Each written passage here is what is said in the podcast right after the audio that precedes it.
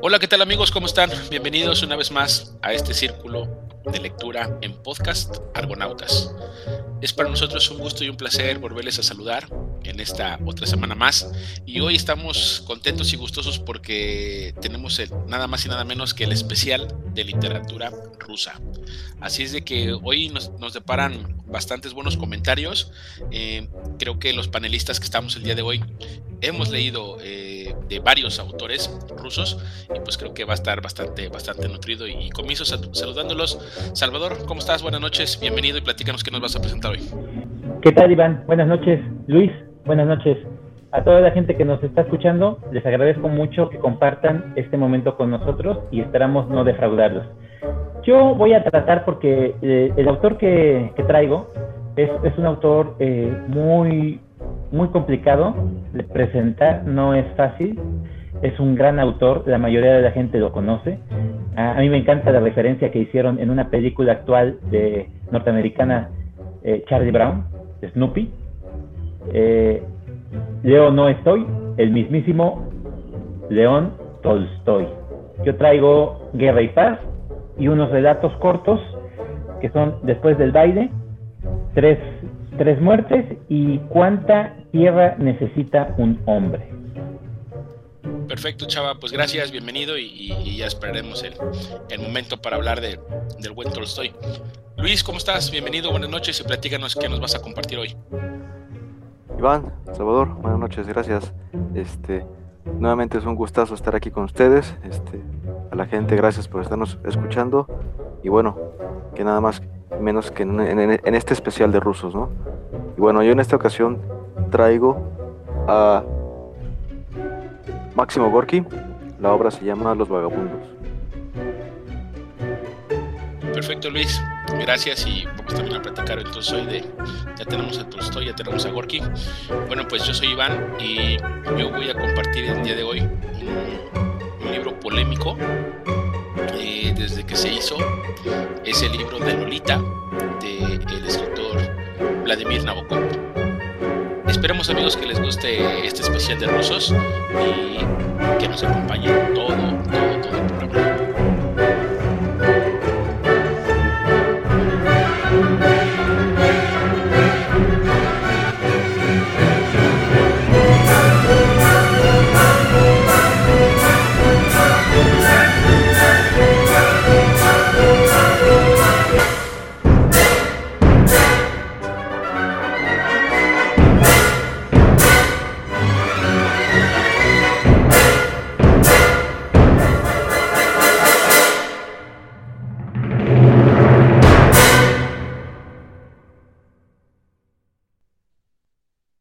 Bien, pues ya estamos de vuelta y, y estamos pues este, pues hasta cierto punto ansiosos. Eh, en especial yo, bueno, voy a hablar por mí porque eh, la, literatura rusa yo, yo he considerado siempre que ha sido una de las, de las mejores que, que existen en el planeta. No sé si ustedes concuerden conmigo, pero, pero creo que es una literatura muy completa.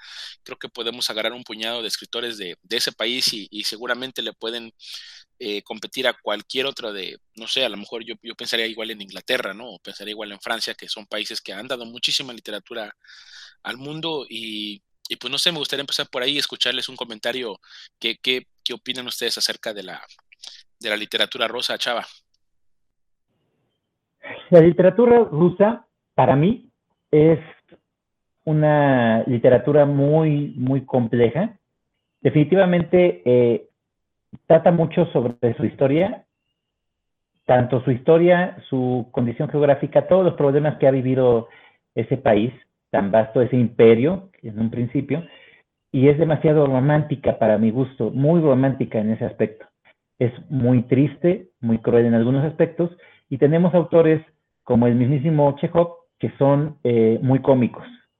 Entonces, abarca muchísimo, eh, el tema definitivamente es muy universal, sí presentan demasiado su cultura, sí lo hacen, lo, exponen bastante bien, y es eh, una ventana completamente a otro mundo que nosotros definitivamente desconocemos.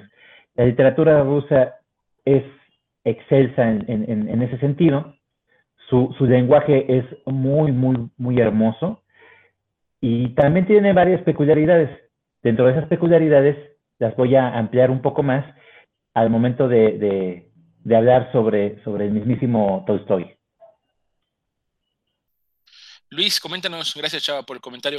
Coméntanos, Luis, que para ti qué representa la, literatura rusa. Fíjate que para mí representa, yo creo que algo maravilloso. Es un país que tardíamente tuvo una gran literatura, este, comparándolas con otras grandes potencias como Francia, España, este, Inglaterra, que ya desde hace mucho tiempo tenían grandes escritores. Los rusos se tardaron, pero con solo un siglo pudieron retratarse a ellos mismos, describirse a ellos mismos con grandes escritores como lo son, lo empezó este Pushkin, Turgenev, Gogol, este, Tolstoy, Dostoyevsky, después Gorky, terminó este ciclo, Chekhov también, pero bueno, es describe mucho el alma humana. Me gusta mucho esa originalidad que tienen ellos, la cual pues es, es única y sí, sí es visible la comparación con otros escritores de otros países. Sí se siente, se puede sentir ese, esa energía diferente. Y eso es lo que me gusta de la literatura rusa. Excelente, muy bien. Sí, en, realidad pues eh, es eso, así como ustedes lo, han comentado, eh, no cabe duda que es una, que son grandes los, escritores de la, literatura rusa. Y, pues bueno, ya ahorita iremos este, abordando cada uno de ellos. Y, pues bueno, si, si, me lo permiten, me gustaría iniciar el programa el día de hoy. Eh, yo voy a hablar sobre un, escritor. Eh, es de origen ruso, eh, en realidad tiene las dos nacionalidades, como, como tanta gente de, Rusia y de, y de países de la ex Unión Soviética que, salieron corriendo y, pues a muchos les dieron el asilo político en Estados Unidos, pues bueno, Vladimir Nabokov no es la excepción. Eh, fíjense que yo a Vladimir Nabokov, precisamente la, cuando yo lo conocí, no fue precisamente como literatura, yo estaba más, más, más chavo y no, no, no conocía tanto la literatura rusa. Fíjense que yo a Vladimir Nabokov lo conocí como ajedrecista. Eh, a mí me gusta mucho el tema del ajedrez y pues como ustedes saben y, la mayoría de la gente sabe que pues es el deporte nacional en Rusia, ¿no? Casi no hay ruso que no sepa jugar ajedrez o cosas así. Entonces, Vladimir, Nabokov fue un, no fue un jugador top, pero, pero sí era un, gran eh, este ¿cómo se puede decir? Pues no, no, tampoco aficionado, pero, pero vamos a decirlo que era un gran practicante, un gran practicante del ajedrez. Entonces, fíjense que así conocí yo a Nabokov. Y después, yo los primeros libros que leo de Nabokov son unos que te acordarás, Chava, que por ahí te, encontré en la librería, que iba yo cargando mis libros de, de, los iba comprando, los de cursos sobre literatura, que Nabokov sacó este, esta trilogía sobre curso de literatura sobre el Quijote, curso sobre literatura europea, y, tiene uno de cursos sobre literatura rusa. ese, fue el primer acercamiento que yo tuve con Nabokov.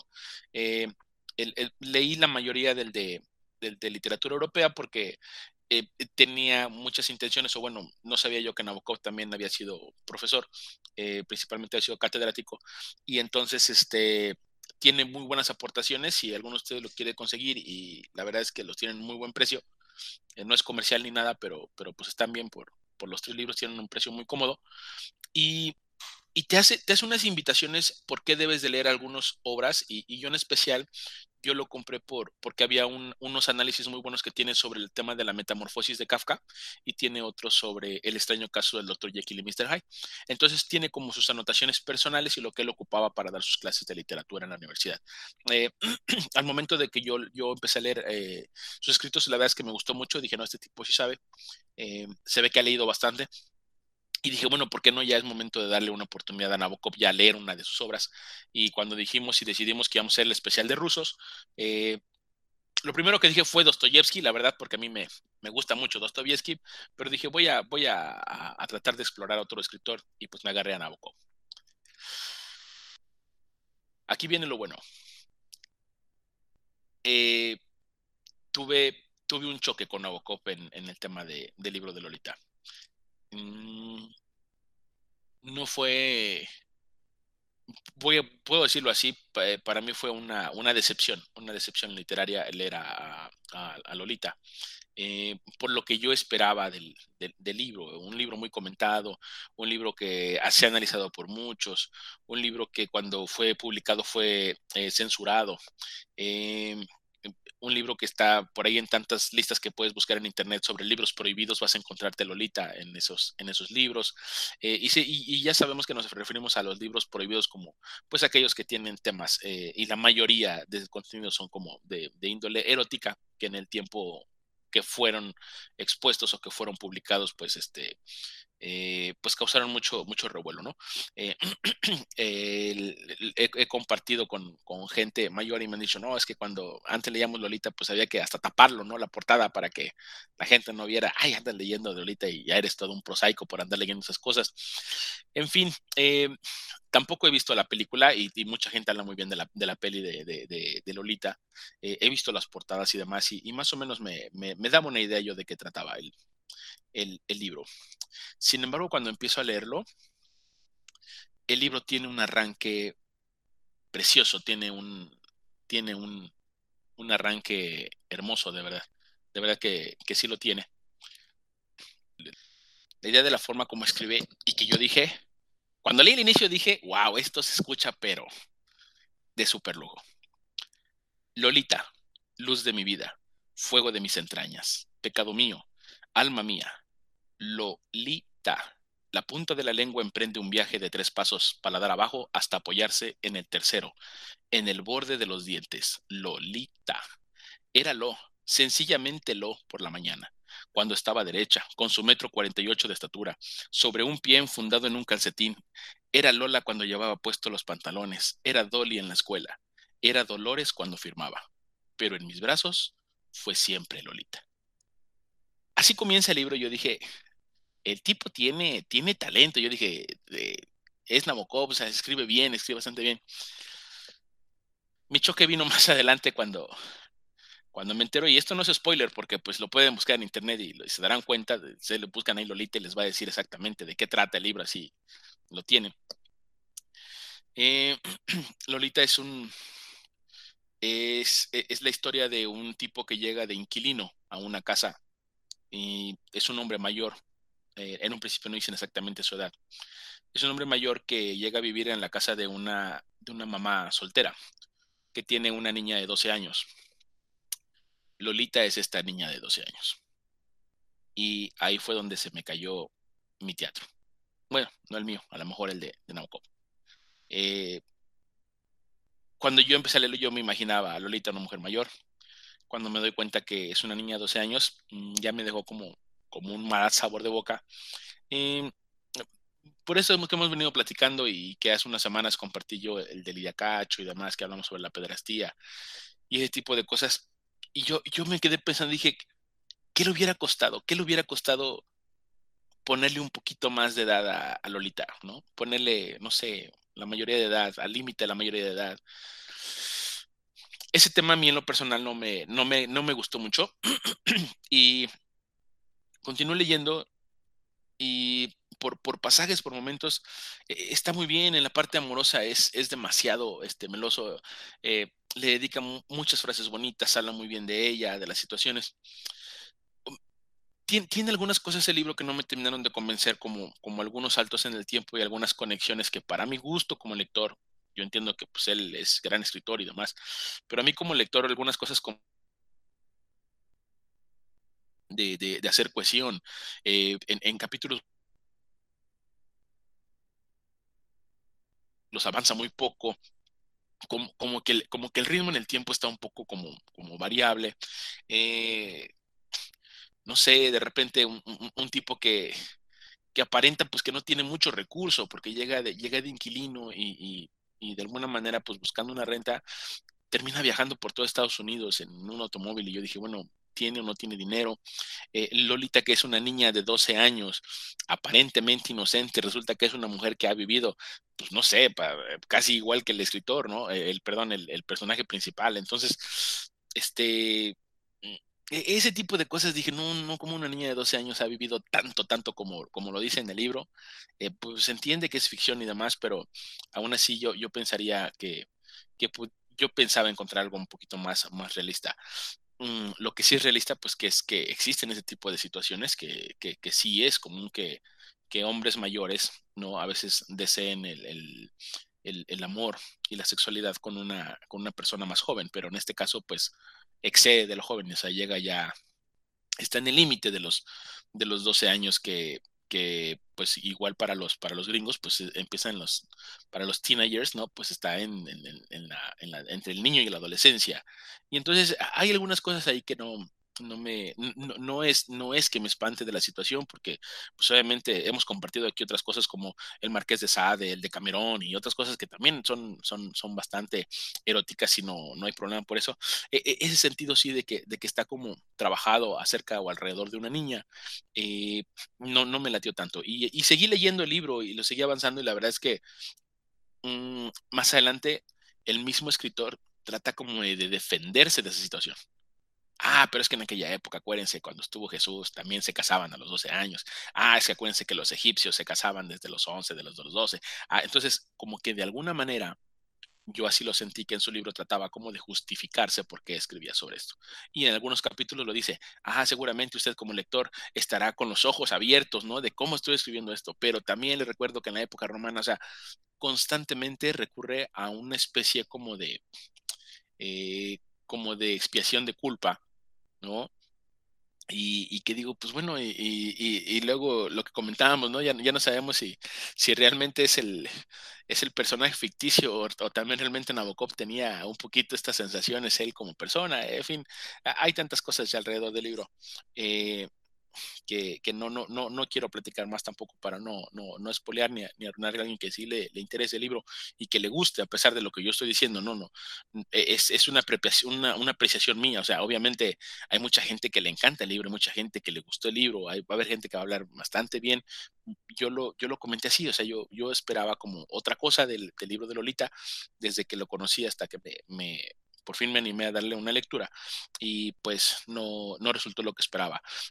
Les digo, no por eso quiere decir que en pasajes no sea malo, o sea, e-, es, muy bueno su literatura de Nabokov, escribe bien, el señor escribe bien, e-, escribe con, con mucha figura, escribe con mucha, con mucha alegoría a la, mujer, al amor, al sexo, lo, hace, lo hace bien y lo hace de una manera pulcra, no, de, de hecho no es, no es vulgar, o sea, en las formas también como se refiere a ella, no lo hace de una manera vulgar como, como lo puede hacer Bukowski. Perdón, Luisito, tápate los oídos. Este, no, como lo hace Bukowski, que ese sí lo hace así como directamente, como va, y Marqués sabe también. Bueno, él no, él, él sí le busca figuras, figuras retóricas para poder hablar bien de esos, de esos elementos. Sin embargo, este, pues ahí está. Yo creo que voy a tener que, buscarle otro, otro libro a, a, Nabokov, que, pues bueno, dentro de los, dentro de los más famosos, pues es ese, ¿no? Está el de, el de, el de Lolita y está uno que se llama Pálido Fuego, pero ese sí no lo tengo, lo voy a tener que buscar y a ver si le doy una oportunidad. Pero amigos, por favor, me gustaría que ustedes me den su opinión, si es que ya lo leyeron, si es que han leído algo de Nabokov, y qué piensan sobre todo este tema. Adelante, Luisito, coméntame.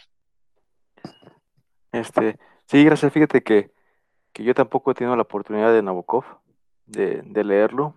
Sí, da igual que tú, pues he sabido que es muy famoso y, esta obra en especial, pues la han hecho película y, bueno, ha sido aclamada, ¿no? Por la, por la crítica. Eh, ¿Cómo la presentas? Yo creo que sí, son de esos libros que, que de antemano uno esperaría algo más, más por todo el, alcance que se le, que se le da a esa obra. Toda esa expansión que ha tenido, pues es bestseller y pues bueno. Pero como lo presenta, sí, sí son de esos libros que, yo en lo personal, de entrada, no gustan tanto. La verdad es que una relación así amorosa eh, no es de mi gran interés a mí, en lo personal. Pues ya, ¿por qué? Porque pues tiene ahí entran y pues tiene que ver cosas este, morales, ¿no? Sí sé que son cuestiones, este, digamos, naturales del ser humano, pero, pero, y se dan, obviamente se dan, no nada más en,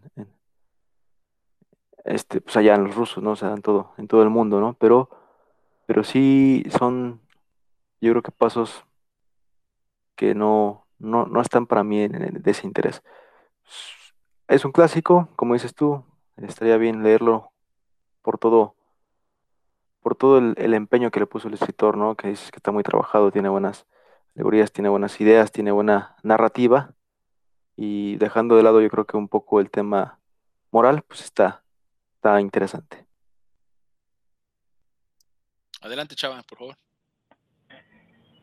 Bien, a mí me va a tocar eh, el rol, el papel del defensor, del abogado del diablo. Eh, a mí me gusta mucho esta obra. Sí entiendo eh, el problema que hay con respecto al tema. Sabemos que no es un tema que sea agradable por hablar de la pederastia, por un lado, y pues entiendo, ¿no? Entiendo muy bien el, el punto.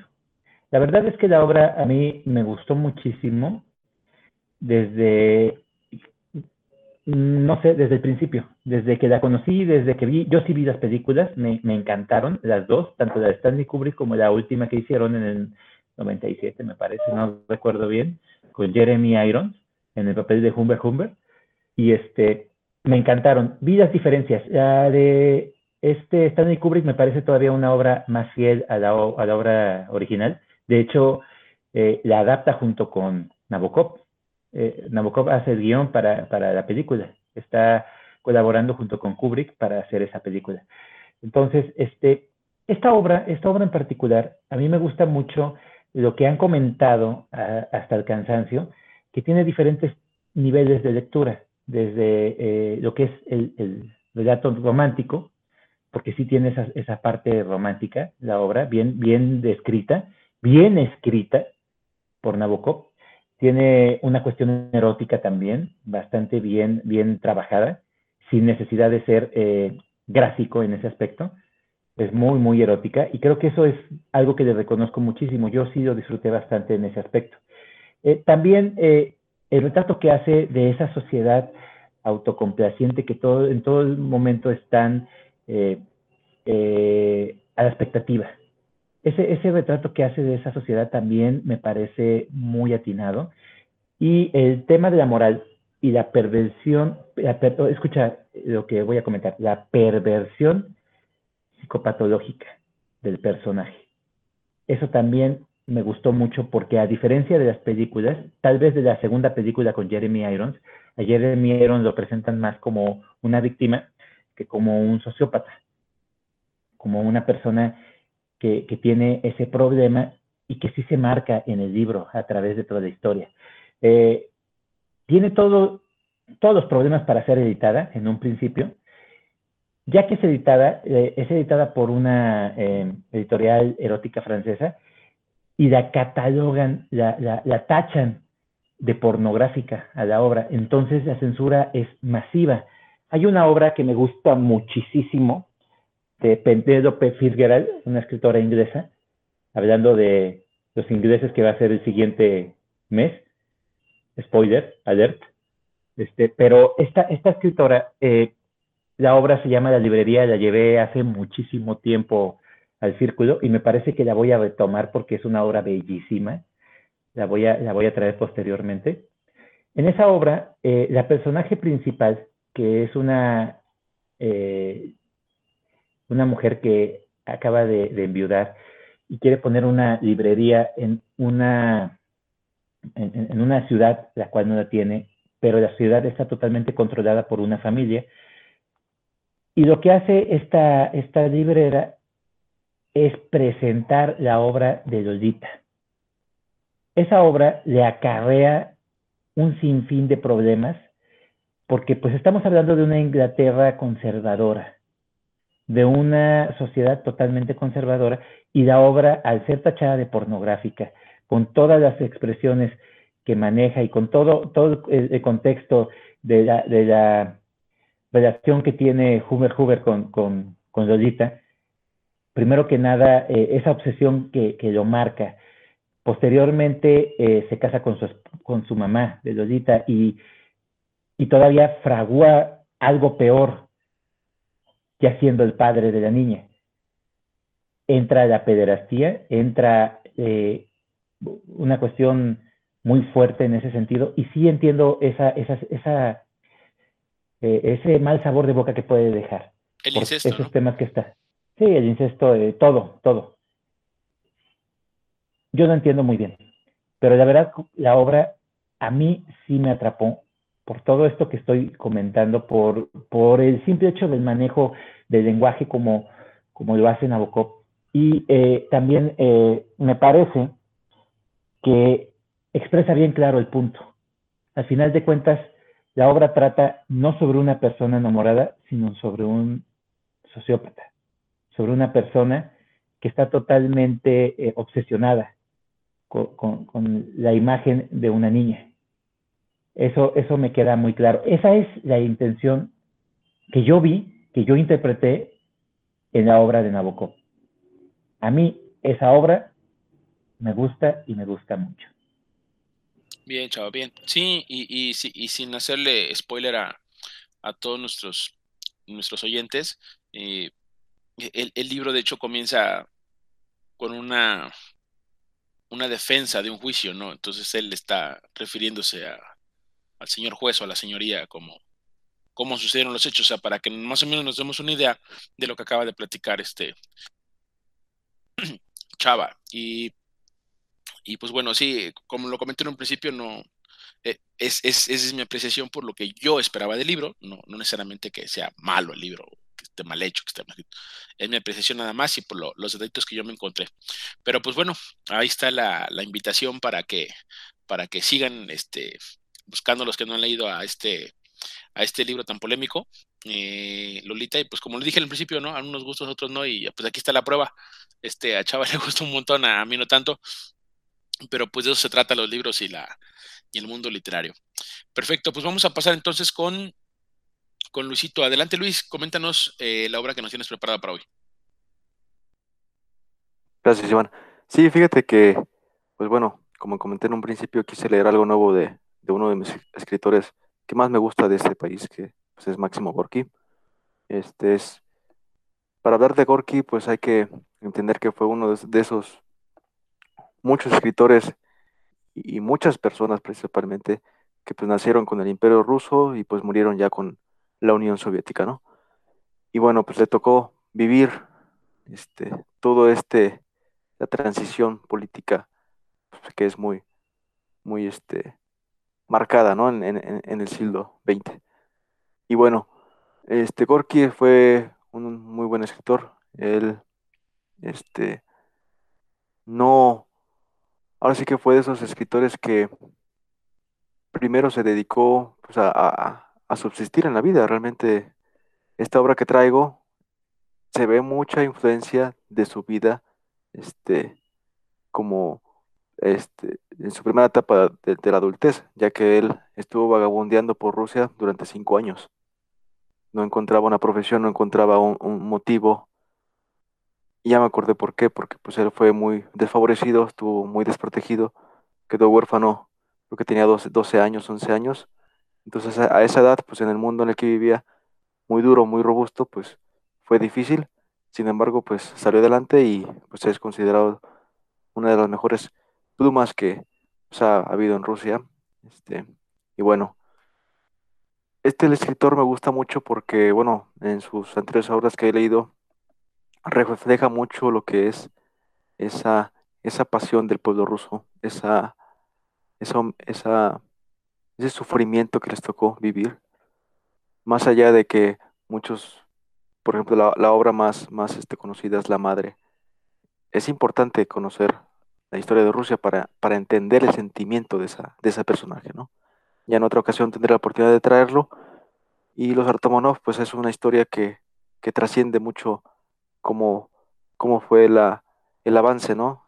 Tanto tecnológico, porque pues una familia empieza siendo campesina, la siguiente ya es, ya trabajan, ya ponen su fábrica, y así es como van avanzando, ¿no? Pero bueno, a través del tiempo.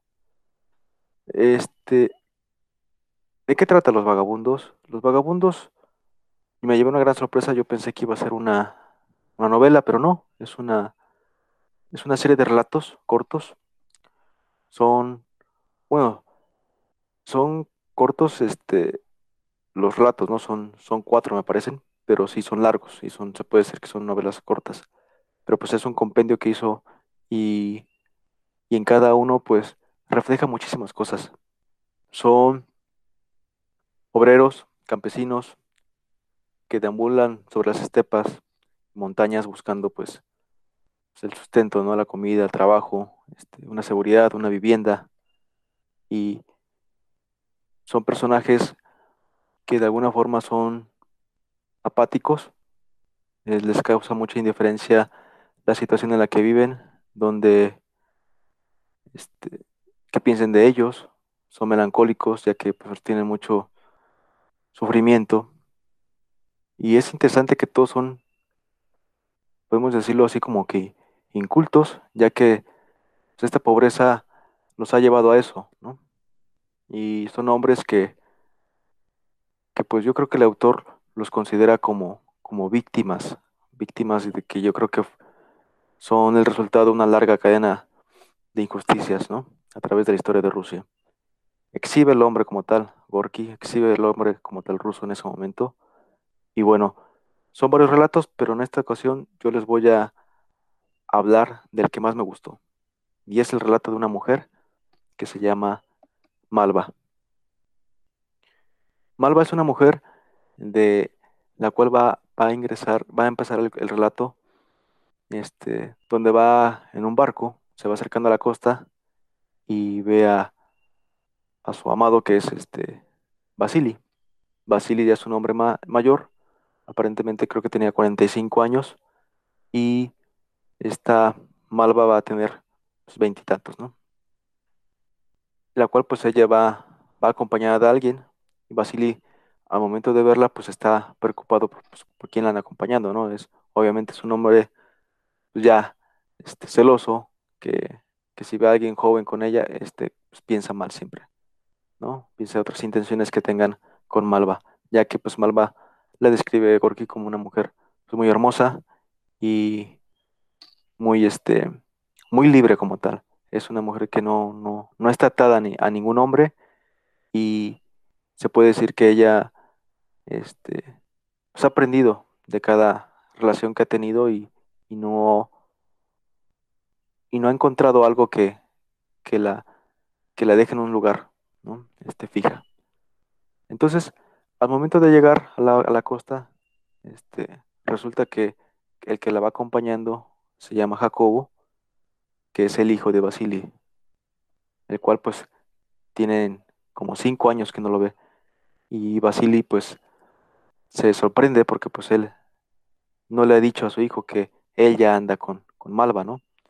que él tiene, él tiene este, su esposa, sus, sus otros hijos viviendo en una, granja, y pues, pero él ya está apartado. Él, él es un hombre que, que, se fue, de alguna manera encontró el sustento para el, dinero para mandar a su familia, y él lo que vive pues, es cerca del, mar, este, una choza muy humilde, realmente el, este Gorky la describe como desde que entras el, lugar es muy muy muy este, muy apretado y se y huele huele mal, huele este que no le ha dado mantenimiento. Entonces sí sí sí el la instancia que pone sobre Basili pues sí es muy humilde y, pues como todo un vagabundo, ¿no? Y bueno, el, personaje es, como les digo, yo creo que es un hombre vencido y que está, está tratando de, de buscar otra, forma de, sobresalir a, sus, problemas. Y pues con el anterior matrimonio no había, no había funcionado. Este, Jacobo era el que se estaba encargando de la granja ahí y pues le dice prácticamente que pues que han, le, han vendido muchas cosas para que pues tratar de subsistir y él lo que quiere pues es a él lo mandaron a buscar a su padre para, para que trabajara con él, ¿no? Y pues obviamente se da cuenta de que su padre no trabaja, no tiene un empleo, pues él este, ya está en la calle prácticamente y pues subsiste porque van a pescar y cosas así. Entonces, poco a poco, naturalmente, el hijo también va sintiendo cierta atracción por Malva. Entonces nos vamos a encontrar con un triángulo amoroso entre padre, hijo y Malva. Y yo creo que lo que orilla a Malva a, a querer este, no entrometerse es pues que entiende, entiende la, la situación de cómo va a poner a disputar eh, su amor a, alguien con su propio hijo, ¿no? Entonces, sí es, sí es un tema en el cual me gusta, en el que pues Malva, como les comentaba, es una mujer que, que, que no siente esa obligación de deberle, no sé, este, pues el amor a alguien, ¿no? Entonces ella, ella, está, ella está libre, ella está con alguien y, y al, otro día pues ya, ya, puede dejar de sentir cosas por él y, ella se aleja, ¿no? Entonces, sí, sí nos muestra esa parte, yo, yo, yo en especial, pues, muy desconocido de Rusia, que es pues, el mar, las orillas, las costas. Describe muy bien Gorky aquí el, la brisa, las olas, la luna, el sol. Sí es un poco la, a diferencia de que lo, que yo había leído, que es el realismo social, este, del socialismo, pero aquí ya es como que más un poco romántico lo pone este Gorky. Y me gustó, me gustó mucho eh, el, relato, va bien, va bien estructurado, no, no es, no, no, no tiene muchas complicaciones, ya que no hay, por ejemplo, saltos en el tiempo o, palabras muy, muy difíciles que alenten la, la lectura. Pero bueno, es, es, una, es una obra que me gustó. Este en especial me gustó más que los demás. Los demás sí son, este, pues como transitorios, ¿no? Como que van, van avanzando, se van enterando, este, este, hay un relato que es, por ejemplo, empieza alguien leyendo el periódico y, por la muerte que, ocurre en ese periódico, en la, noticia, pues recuerda toda la vida de ese señor que se murió. Entonces esa es la vida de un vagabundo que finalmente pues acaba muerto. Y es otro vagabundo que también poco a poco empieza a, avanzar y buscando trabajo y va enseñándole lo mejor a, este, los practicantes, ¿no? Y, y, les va transmitiendo su conocimiento y pues los va aconsejando también, eso es otra buena historia. Entonces sí están, están, sí están distintas las historias, pero, pero sí son en conjunto, yo creo que son una muy buena obra para, para leer, o sea, un poco de esas personas que casi los escritores pues, no escriben mucho. Y este, y sí, pues obviamente aquí el tema principal pues es la injusticia que han sufrido, pero como les digo, ya, ya a través de la historia, ¿no? Actualmente pues se sigue viendo y, pues bueno, es algo que, que se está luchando y hay, que, aquí Gorky yo creo que te muestra tanto como este, vivencias personales que se esforzó y pues logró salir adelante, ¿no? Y pues bueno, esto es, lo que les, quería traer de Gorky.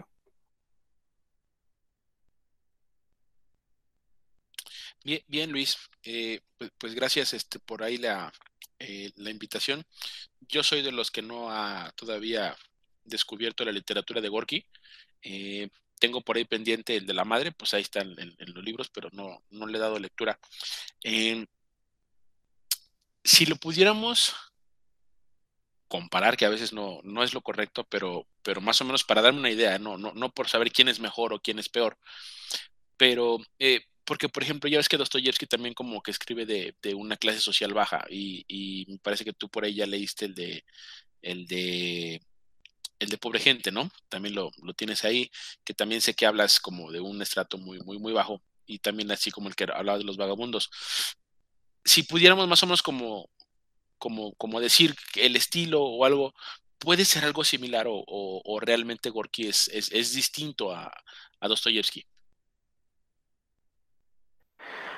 Este, sí, fíjate que esa obra que, mencionas, la de Pobre Gente de Pobres Gentes de Dostoyevsky, este, sí es algo distinto, realmente. Aquí es una novela epistolar, este, por medio de cartas, es una, es una vivencia, este, pues, de unos románticos, este, una pareja que, pues, está sufriendo igualmente por lo económico, pero yo creo que en el fin, pues sí tienen, yo creo que la misma intención los dos escritores de mostrar eso que afecta y que pues no estamos tan acostumbrados, ¿no? Este, yo en lo personal no estaba tan acostumbrado de, de, de, leer, de escuchar de ese país, porque yo empecé leyendo Tolstoy, por ejemplo.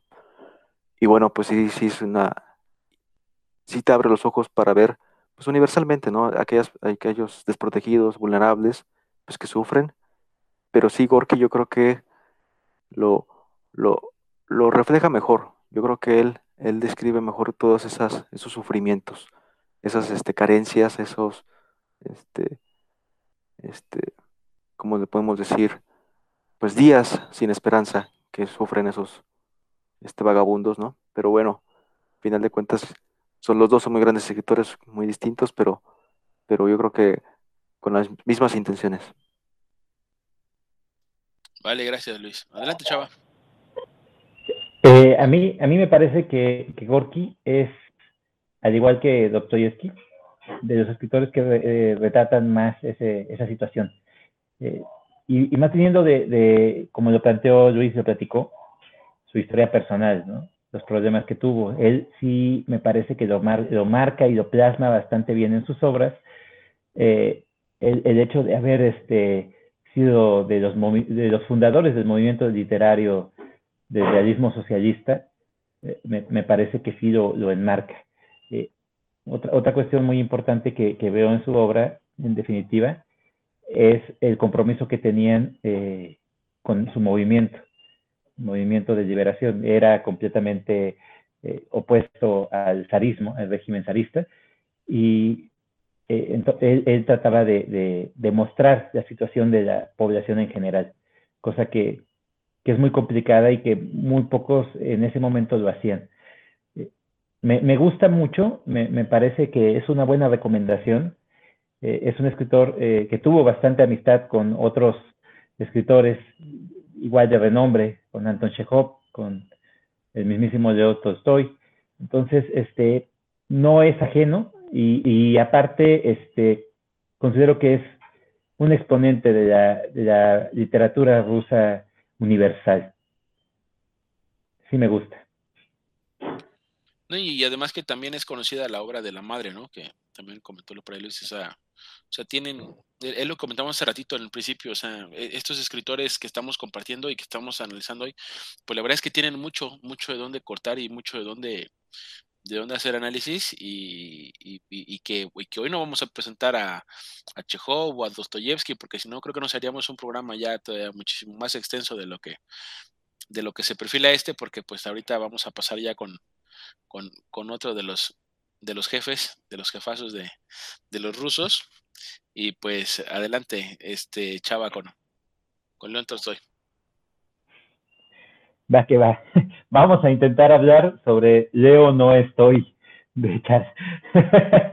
Pero bueno, este, eh, a mí me, me, me, queda claro que estos escritores eh, de esta época estaban muy comprometidos con sus ideales, eh, Gorky con, con, el socialismo, este, Tolstoy con, con la sociedad en general, eh, Dostoyevsky con, con, con, igual con la misma sociedad. O sea, sí se nota eh, la representación que hacían sobre la época, los problemas que se planteaban, eh, todo eso se nota en la obra, en la obra en general de estos escritores rusos. Vladimir eh, Nabokov, que es un escritor ya más actual, eh, tiene una diferencia muy grande con respecto a, estos este, dos escritores que estamos planteando actualmente, este, ahorita, que son Gorky y Tolstoy. Y, y lo que hace Vladimir eh, definitivamente es la representación de la sociedad actual. Ahora bien, Tolstoy, vamos a entrar en materia con él. Eh, estamos hablando de un escritor que nace en 1828 y muere en 1910. Entonces, el contexto social que él plantea todavía es de, una idea de, un de un imperio zarista, ¿no? Todavía eh, hay una desigualdad social enorme en ese aspecto. Tenemos a la gente que es demasiado pobre y a la gente que es excesivamente rica, los nobles. Él en, sus obras sí marca mucho esa, esa idea eh, romántica que tiene de, de presentar a las clases y de, de hacer conciencia en la gente. Vamos a hablar primero que nada de sus relatos. Estos relatos, eh, el primero del que voy a hablar, que es eh, Después del baile, da una idea muy clara de esa situación social que imperaba en ese momento. El personaje de este, este relato, en un principio, pues está encantado porque está en una fiesta. Eh, ve a una chica a la cual, pues, le, gusta, le, le, llama mucho la atención. Y esa chica, este, su padre es el que la presenta y su padre pues es un, general, una persona muy imponente. Eh, en, en, esa fiesta se presenta como una persona demasiado agradable, empieza a bailar, la gente lo corea, eh, mucha felicidad se desprende de esa fiesta, ¿no? Al siguiente día, el personaje este, pues está en la calle y ve algo muy extraño. Hay una, una trifulca. Llegan eh, varios soldados y, apresan a mucha gente y la empiezan a golpear. Y dentro de, esta, de este eh, jonato de bronca, apresan a una persona, lo están este, eh, lastimando bastante y llega el mismísimo general que durante la fiesta se había presentado como una persona bastante eh, ecuánime y bondadosa, pero de bondadoso no tenía absolutamente nada. El cuate este queda completamente eh, horrorizado por la forma en cómo el general trata a esta persona y el general voltea, lo ve y lo desconoce completamente. Hace como que sí lo conoce en un principio, pero continúa con su labor eh, haciéndolo a un lado completamente. Esa, esa presentación de la sociedad era la que imperaba en ese momento y me pareció de una forma muy, muy, muy bien plasmada, llevada con un ritmo muy, muy bueno por parte de Tolstoy. Vamos a continuar. El siguiente relato me pareció soberbio, que es el de Tres Muertes. Este relato eh, empieza con un, noble que lleva a su esposa en un, carro la, esposa está muy enferma, excesivamente enferma. La, dan totalmente por desahuciada y eh, va en el camino, ¿no? El siguiente relato, dentro de ese, de ese cuento, es sobre un, una persona muy humilde, pobre, que está eh, postrado y lo calienta nada más eh, lo que es este, la estufa, ¿no? El cuate está de la misma forma eh, desahuciado, se va a morir, ya lo saben todos, en, la posada, y pues nada más están esperando que fallezca. El, uno de sus familiares, creo, no recuerdo bien si es familiar o nada más es, un conocido, se acerca y le pide sus botas. ¿Tú ya no las vas a usar? Pues yo sí, estoy vivo y pues aunque soy mal, pues dámelas, las voy a usar y les voy a dar eh, eh, bastante vida útil. Y pues el cuate este, eh, en su postración, nada más le pide que por favor, cuando fallezca, pues le, compra, le compre una lápida en, cambio por las botas. El cuate este dice, sí, claro, por su pollo, cuenta con ello. Entonces le regala las botas. A la siguiente mañana, más hecho durante la madrugada, llega el carruaje con la esposa enferma. La esposa enferma pues está muy dolida porque desde un principio le habían dicho que a lo mejor si la llevaba al extranjero eh, podía salvarla y pues el cuate nunca hizo caso porque pues los ricos son totalmente cerrados en su mundo y pues ese, ese, esa, ese quedó a la mujer, ¿no? Llega la mujer, se espera, eh, la mujer fallece, el cuate este, eh, el, que está postrado, también fallece al amanecer y pues lo entierran, ¿no? Continúa el relato y yo esperaba la tercera muerte, porque pues el título está claro, ¿no? Dice tres muertes. Y yo me quedé, bueno, ¿qué, va a pasar? Eh, el cuate este que había prometido la lápida, pues se hace menso. Eh, todos se dan cuenta y pues la, la posadera le dice, oye, no te hagas, habías quedado en que le ibas a comprar una lápida. ¿Qué pasión de Cristo? ¿A qué horas? ¿Cuándo? Sí, nada más que baje al pueblo y puta, qué lapidón le voy a comprar, vas a ver chulada de lápida que le voy a dar. Aunque sea, pone una bendita cruz de, las ramas del árbol, eso no te cuesta nada. Ve al bosque, córtalas y ponle una cruz. De cuatechín, sí, pues, ya voy, ya voy. Llega al bosque, empieza un sonido, el sonido de que están talando un árbol, el sonido termina y la muerte, la tercera muerte, es la muerte del árbol. Puta, yo me quedé. ¿Qué, qué cosa más hermosa me está presentando Tolstoy en este, en este relato? El siguiente relato, el siguiente relato de cuánta tierra necesita un hombre, me parece de los tres el más íntimo con respecto a los sentimientos y al pensar de Tolstoy. ¿Por qué me parece eso?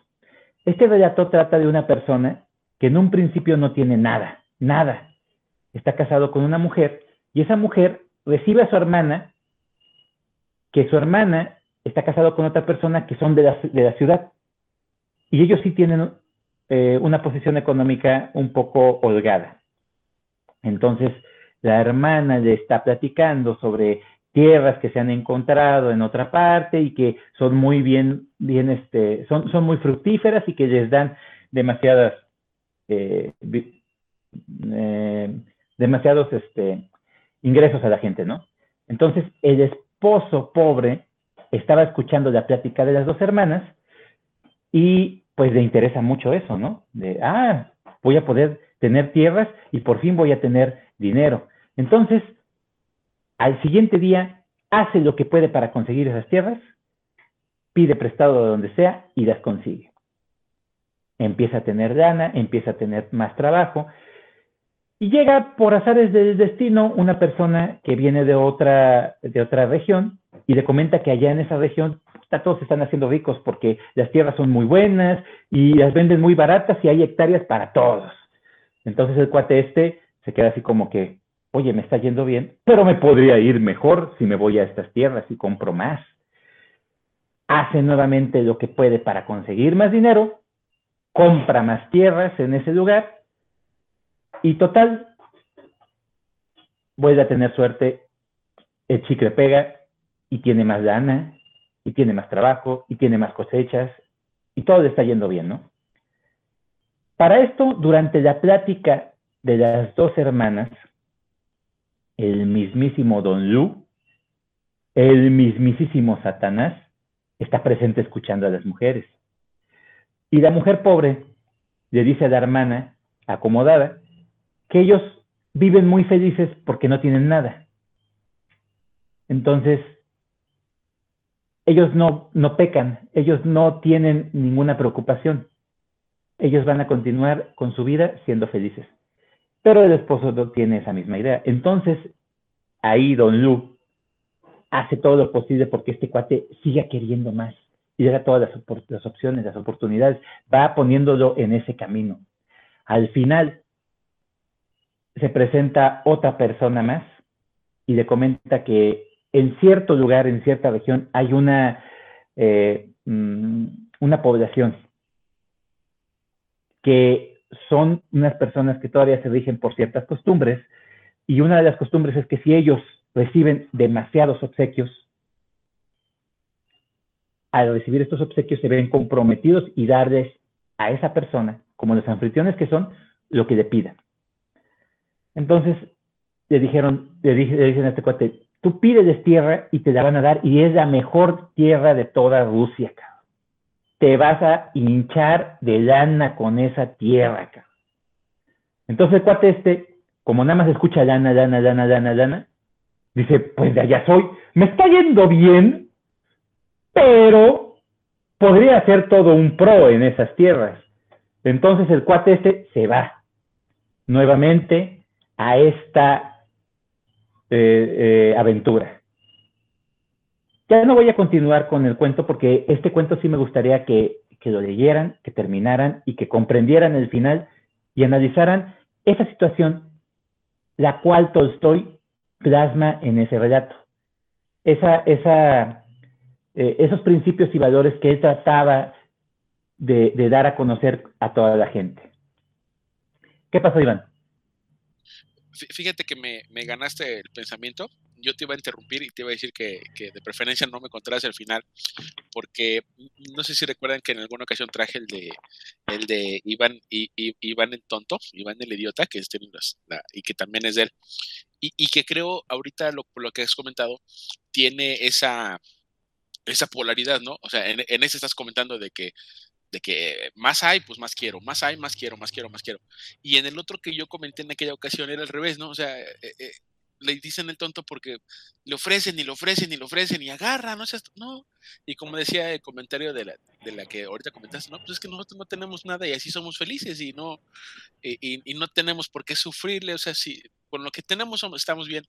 Y entonces, ¿cómo, cómo tiene esta, esta disparidad y, esa facilidad para poder escribir de alguien que necesita todo y de alguien que no lo necesita, pero pues quiere tener más.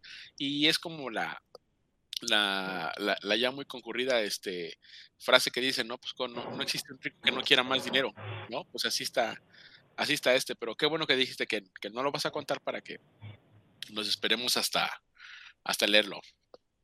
Claro. Sí, estos, estos relatos definitivamente me, me centraron completamente en la visión de Tolstoy y todo se engloba en su obra principal y cumbre, aquella que se considera una de las grandes exponentes de la literatura universal, que es la mismísima Guerra y Paz. Esta obra la voy a abordar de forma muy general porque la verdad de las cosas es que es una obra bastante voluminosa. La edición que yo tengo es de Alianza y son dos volúmenes. Eh, es muy vasta, o sea, es un tabicote, es una chulada de obra. Y la traducción eh, me gustó muchísimo porque hace énfasis en la forma en cómo está escrita. Vámonos por partes. Esta obra eh, la escribe Tolstoy por una peculiaridad que, sucede en su vida. Durante un, una partida de casa, eh, Tolstoy sufre un accidente, se cae y se rompe un brazo. Entonces, durante esa postración, durante ese periodo, eh, empieza a escribirla en 1864. Empieza a escribirla y le va dando forma, la publican en un principio en fascículos de la revista esta de, ay, ¿cómo se llama? Eh, ya se me olvidó, pero ahorita, ahorita me voy a acordar, ahorita me voy a acordar. ¿Cómo se llama esa revista? Pero la publican en fascículos. Ah, mira. Luis, somos uno mismo, ¿eh? Somos uno mismo, ya, ya, ya, ya vi. Eh, vamos a hacer este retas tú y yo. Definitivamente somos pares. Pero bueno, continuamos. Eh, me gustó mucho eh, cómo Tolstoy va ahí dando la historia. Son muchísimos personajes los que hay en esta, en esta obra. Eh, son centrada en varias familias principalmente, pero vamos, vamos por partes como lo decía. Me gusta cómo introduce este nuevo tipo de conciencia en la novela. Eso es lo que hace Tolstoy en su forma narrativa. retrata desde el punto de vista de Dios en los acontecimientos,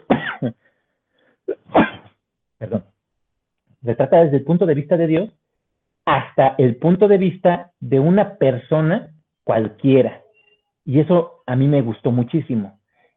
Tolstoy juega con el papel de Dios en la narración, mete mucho lo que es su forma de pensar y sentir, y los personajes pues se van desenvolviendo a través de la trama, ¿no? La descripción que hace de los detalles muy minuciosos es comparado en la actualidad con los temas de las formas panorámicas, los planos en primera y hasta en segunda secuencia, los planos generales y los primeros planos de lo que es la cinematografía actual. Eso, eso me parece bastante interesante, cómo se compara la forma de la descripción de Tolstoy con la forma en cómo se graban las películas.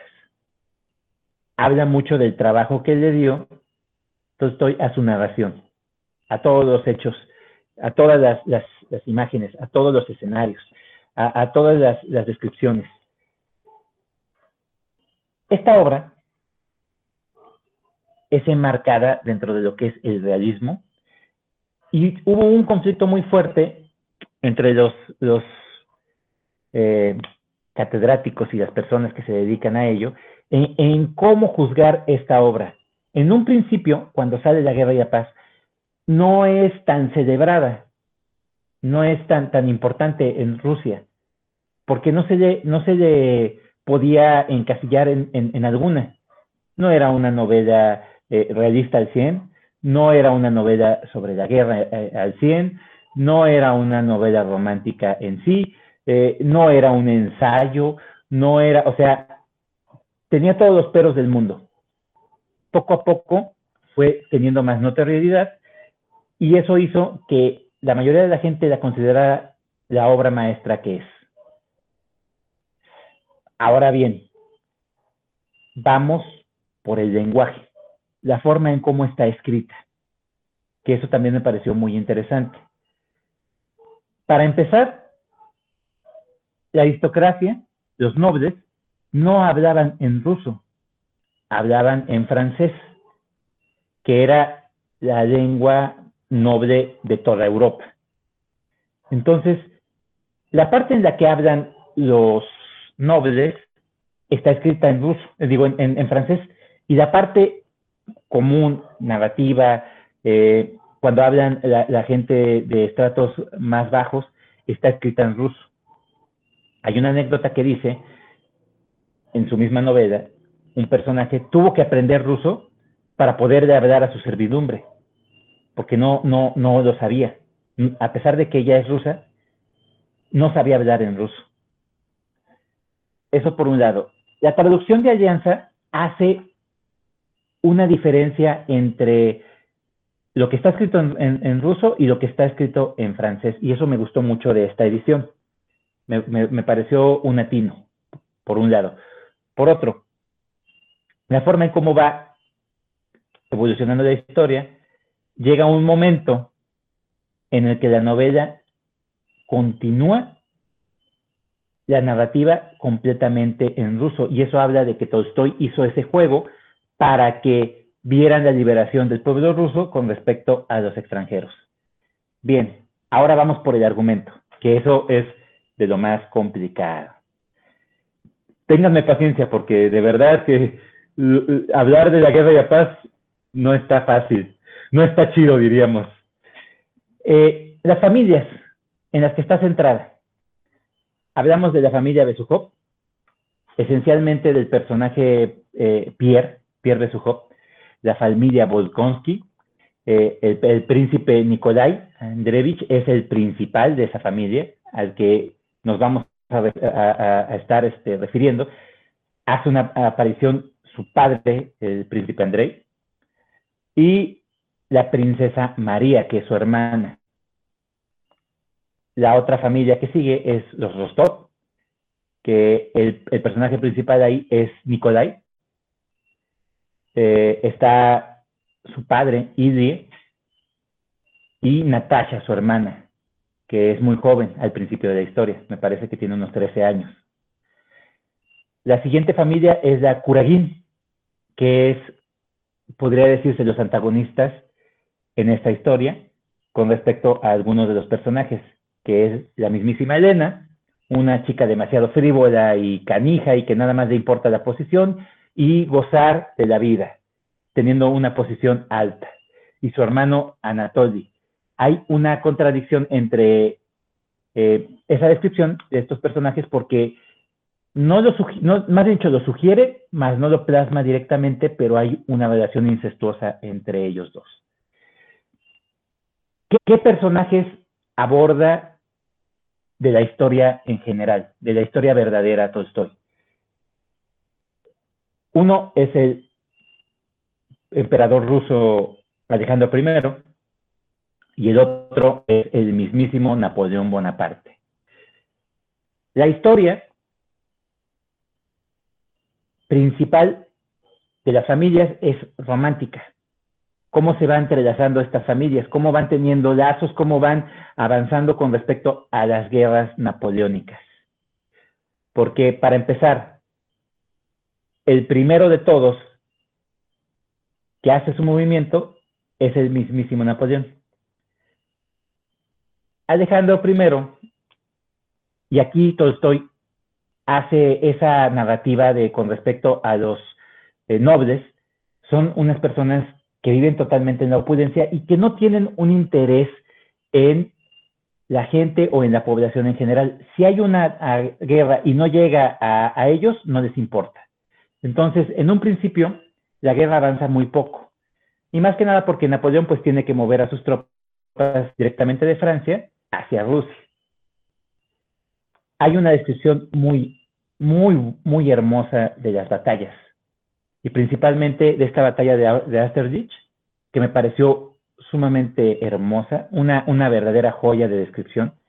Y uno de los personajes, eh, me pareció esa escena demasiado heroica.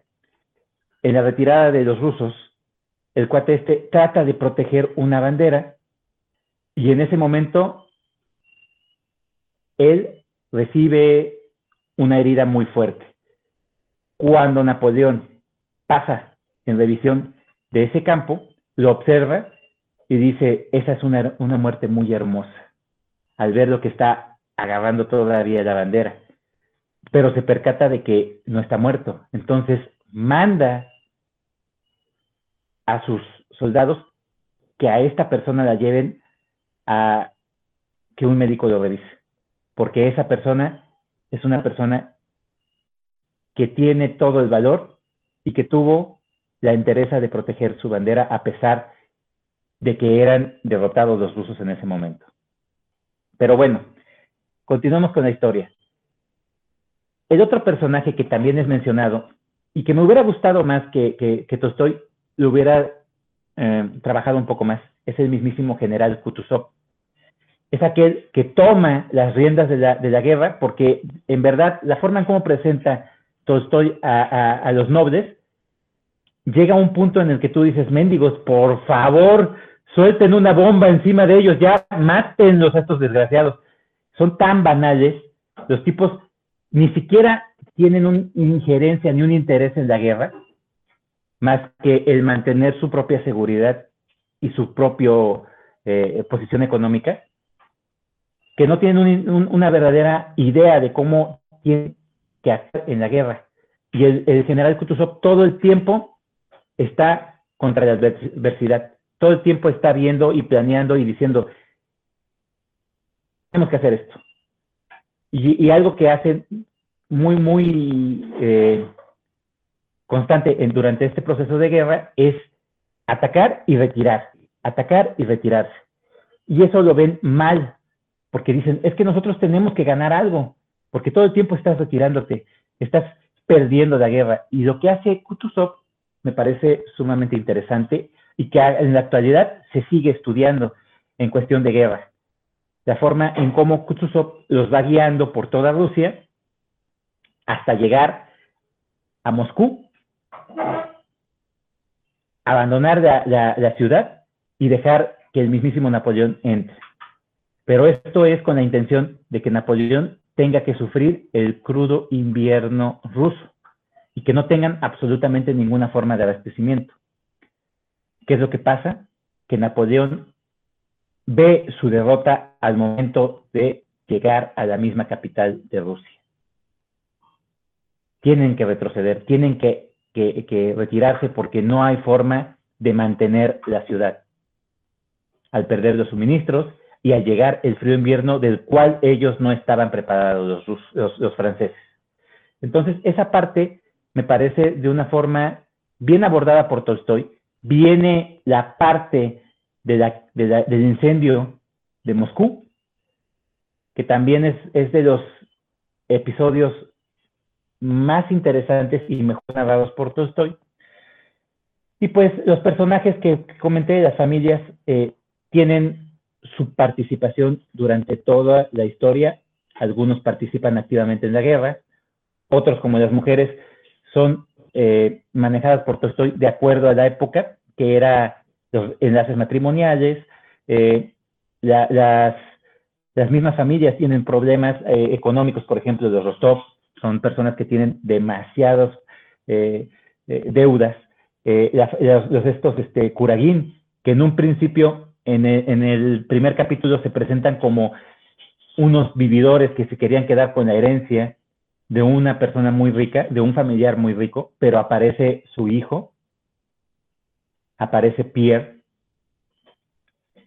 y él se queda con la herencia. Pero aún así, estos tipos, los, los tienen la intención de quedarse con la misma herencia. Entonces, hacen que Pierre contraiga matrimonio con Elena, porque Pierre es una persona demasiado noble, demasiado eh, bondadosa, y queda prendado de la belleza de Elena, pero Elena es una persona totalmente despreciada. Total, la historia es muy interesante. En todo el momento te das cuenta de la posición que tiene Tolstoy con respecto a la guerra. En un principio, eh, Napoleón aparece muy poco en la historia. Podría decirse que al inicio de la segunda parte, él se convierte en el personaje principal, porque empieza a narrarlo más y empieza a, tener una fascinación por la forma en cómo piensa Napoleón, que en un principio eh, lo, maneja Tolstoy de una forma muy ruin, lo plantea como una especie de villano, y ya después en la, segunda parte como que empieza a darle más intención a las formas de pensar de Napoleón que eran muy interesantes. Te plantea eh, la, situación de, las personas que se dedicaban al campo durante la guerra, te plantea la situación de, eh, que vivieron algunos nobles con los saqueos de sus tierras por parte de los franceses, te plantea también la situación en general del emperador, del zar Alejandro I, cómo estaba tan mal parado en un principio, y al final eh, él adquiere más notoriedad al desprestigiar completamente al general Kutuzov.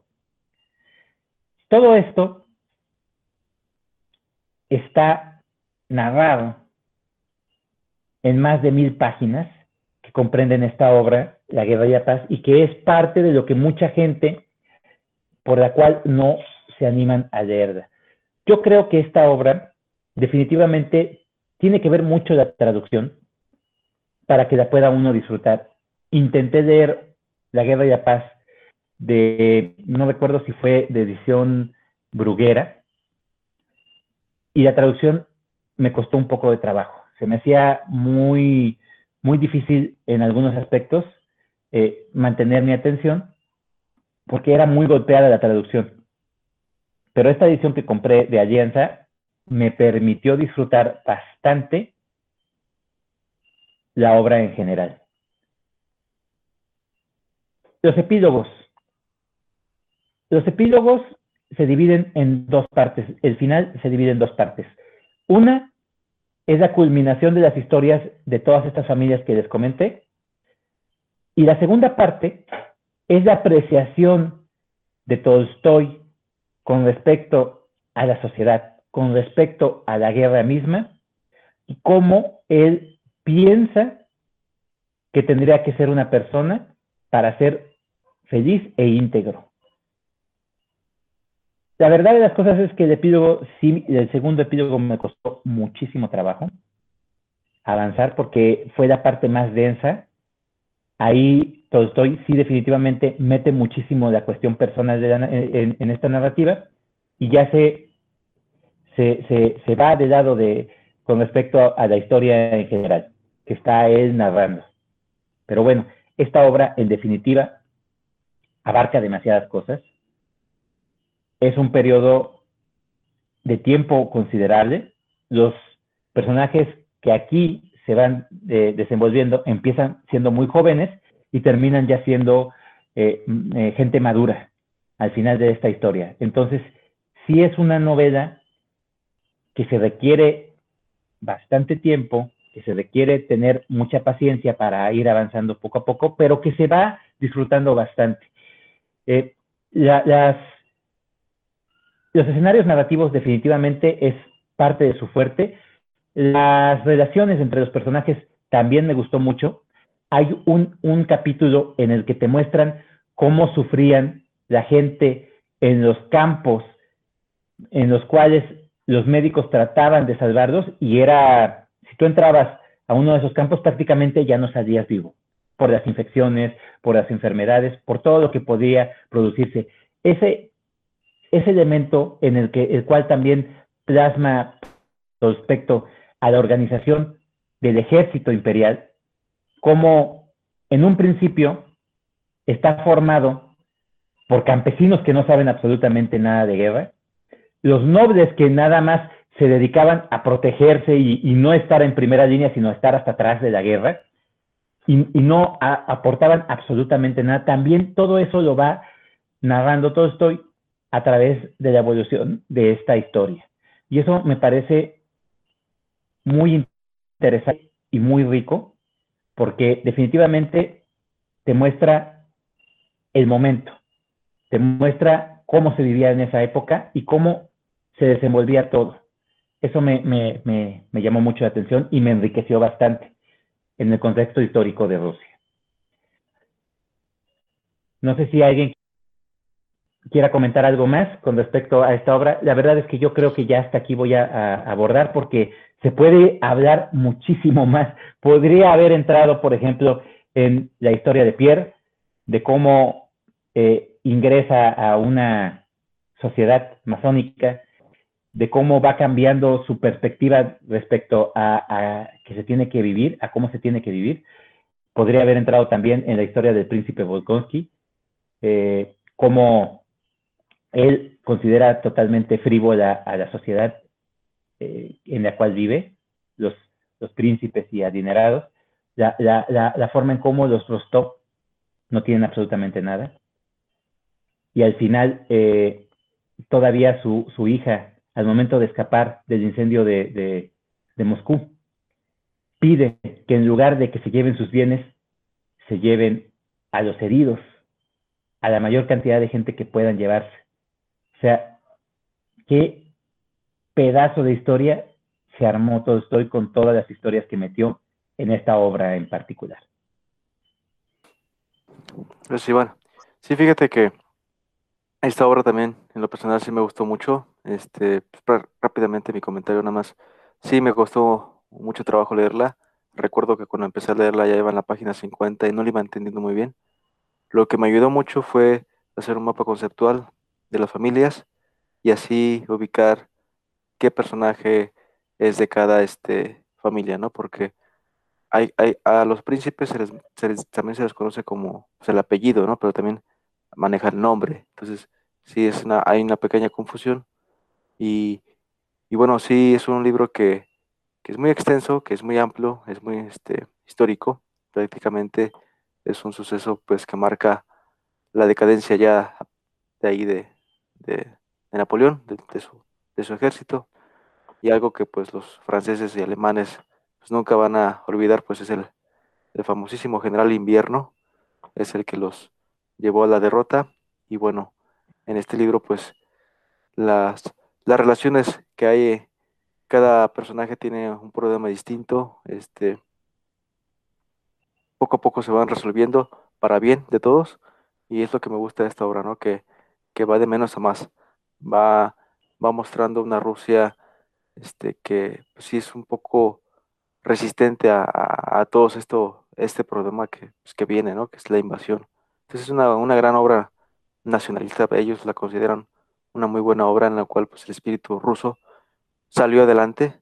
Ahí el, el Alejandro I se vio superado por Napoleón en Austerlitz, ahorita este, como bien lo dijo este Salvador, no nada más él, también estaba el emperador de Austria y, pues Napoleón le supo jugar una muy buena una muy buena batalla, que eso es lo que quería Napoleón. Cuando llegó a Rusia, él quería un enfrentamiento directo al ejército ruso, el cual pues el general Kutuzov nunca se lo dio, nunca le dio ese enfrentamiento porque sabía que iba a perder.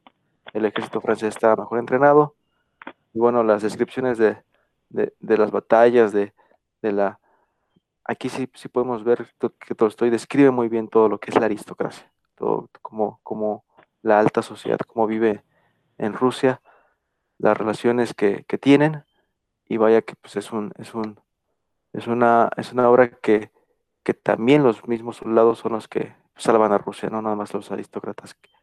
Pero pues si te pone el ejemplo, ellos son los mismos que van a, van a pelear, ¿no? Entonces, sí es una historia muy buena, yo creo que la considero de la, este, si no la mejor de las mejores de Tolstoy. Y pues bueno, ese es mi comentario. Muy bien, muy bien, Luisito. Bueno, yo este ya cada vez que lo, hemos comentado, ya cada vez me acerco más a él. No, no he leído yo todavía eh, Guerra y Paz o, La Guerra y la Paz, como, como tiene el título. Y también mi edición, pues no, en, mi, en mi libro no hay tantos centavos como en el de ustedes. Yo, yo tengo de una editorial que, que creo que ni, ni, conocen ustedes, que se llama Tomo. Es una editorial, este, la verdad es que es de, es de baja categoría y es donde la mayoría de los, de los lectores promedio alcanzamos a comprar libros. Este, entonces, pero ahí lo tengo, ahí lo tengo en, en, en, edición tomo, como no, con mucho gusto.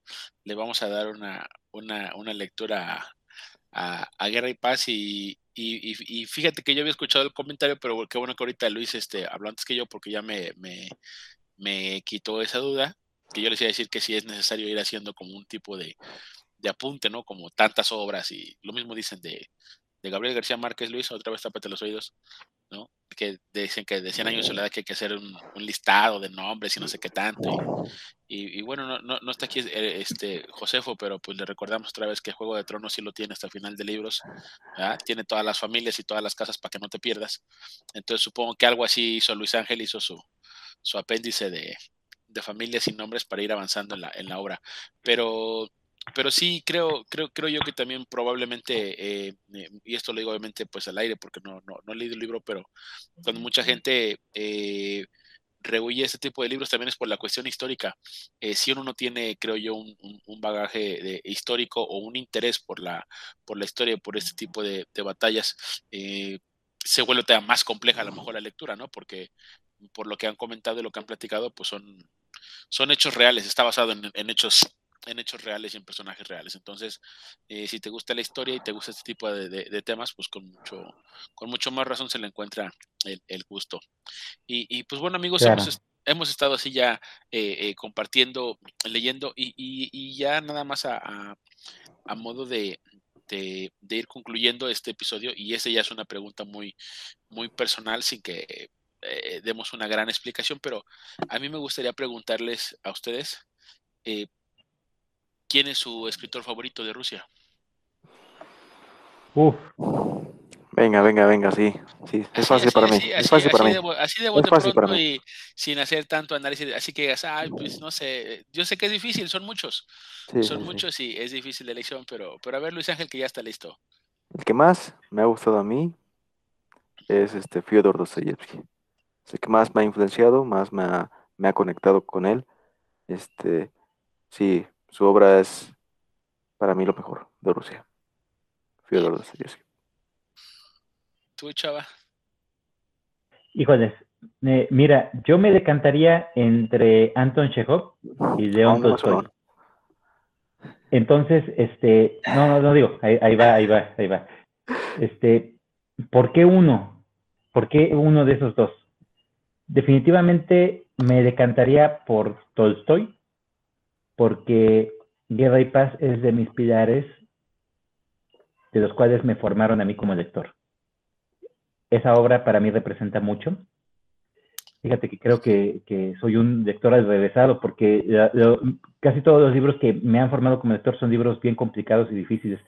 Tienes La Guerra y la Paz, tienes eh, este, La Odisea, que son libros ya clásicos. Entonces, definitivamente yo todo estoy y lo primero que leí de él y que gocé bastante fueron sus cuentos, sus relatos. Entonces yo, yo eh, aconsejaría a la gente, lean cuentos de Tolstoy antes de entrar con Guerra y Paz o las novelas cortas que tiene. Igual Ana Karenina es un tostón, un tostocho. Entonces, Tolstoy. Bien, pues, pues vamos a hacer aquí un, un triángulo ya porque eh, yo, yo también estaba por, por decidirme si, si Dostoyevsky o Chekhov. Eh, entonces yo, yo me voy a quedar con Chekhov.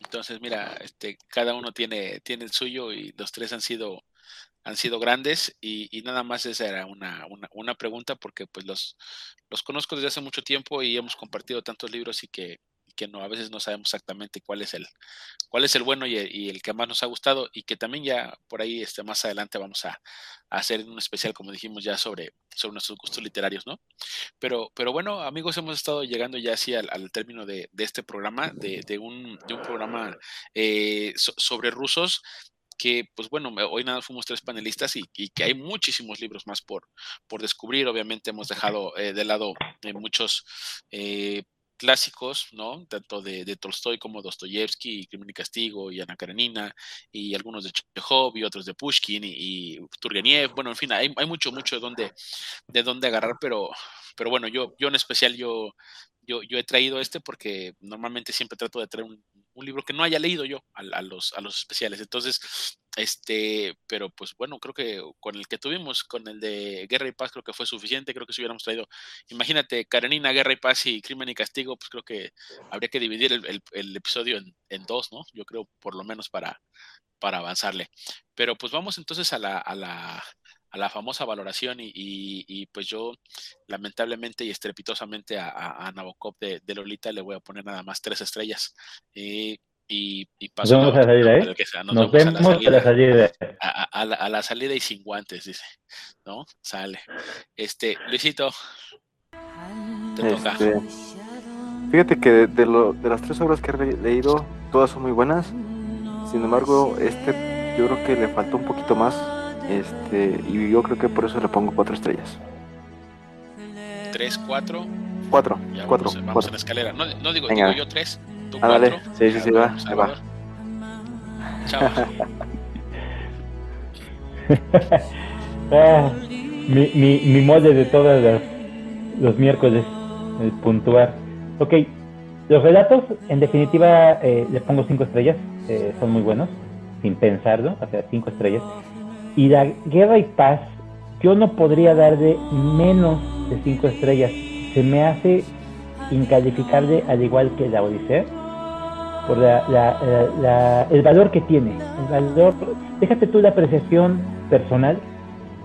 Eh, independientemente de que lo gocé, lo disfruté mucho, aprendí muchísimo. Bien claro lo dijo Luis. Eh, la, forma en cómo se, se cambian los nombres de acuerdo a el, género, eso me pareció muy interesante. La forma en cómo hacen los diminutivos del nombre del hombre también me pareció muy interesante. Eh, las, costumbres, la aristocracia, eh, la, forma en cómo se, estructuraba la sociedad, eh, la guerra en sí, el mismísimo Napoleón, la forma en cómo llegó una persona sin tener la convicción de ganar y le dio totalmente la vuelta a, la guerra, que es el general Kutuzov. Eh, todo esto, definitivamente, no podría yo calificarlo, no puedo darle menos de cinco estrellas. Muy bien, pues ahí lo tuvieron amigos, estamos ya, eh, hoy el programa fue en forma ascendente, ¿no? Empezamos con un libro de, que yo califiqué bajamente de tres estrellas, después Luis de cuatro, Salvador con dos de cinco. Entonces, así fue el, episodio de hoy, el programa. Y, pues bueno, pues como siempre, agradeciendo aquí a mis amigos eh, panelistas lo que nos han compartido, los, grandes libros también que, han leído y las experiencias que, que, hemos llegado a tener con cada uno de los libros. Y como siempre lo, lo hemos comentado, cada uno de nosotros puede tener percepciones distintas de los libros y simplemente nosotros compartimos lo que nos ha parecido y como lo cómo lo hemos disfrutado, lo hemos encontrado. Y pues bien, mandamos un saludo a todos los panelistas que no pudieron estar hoy con nosotros, eh, a todos, todos, todos los que componen el círculo de lectura que seguramente nos, nos estarán escuchando. Un saludo para, para todos ustedes, también para toda la gente que nos, que nos sigue a través de, del podcast de, de, de, Argonautas que ya estamos por ahí en siete plataformas y, y, ahí vamos, ahí vamos este, avanzando y en esta primera temporada. Eh, amigos, eh, que pasen una excelente noche pasamos a despedirnos. Luisito, buenas noches. Gracias, Iván. Salvador, buenas noches. Este, un saludo a todos los que nos escuchan. Chava, buenas noches. Buenas noches, Luis, Iván. A la gente que nos escucha, espero, esperamos que les haya gustado, que hayamos llenado las expectativas de esta noche, que por lo menos eh, nos hayamos interesado con respecto a esta eh, narrativa tan rica de los rusos y eh, no me queda más que decir gracias total. Así es amigos como nos pasamos a despedir. Eh, mi nombre es Iván. Ha sido un gusto compartir con ustedes esta noche. Luis, Salvador. Amigos todos, nos vemos el próximo episodio con más libros para compartir y analizar. Hasta la próxima.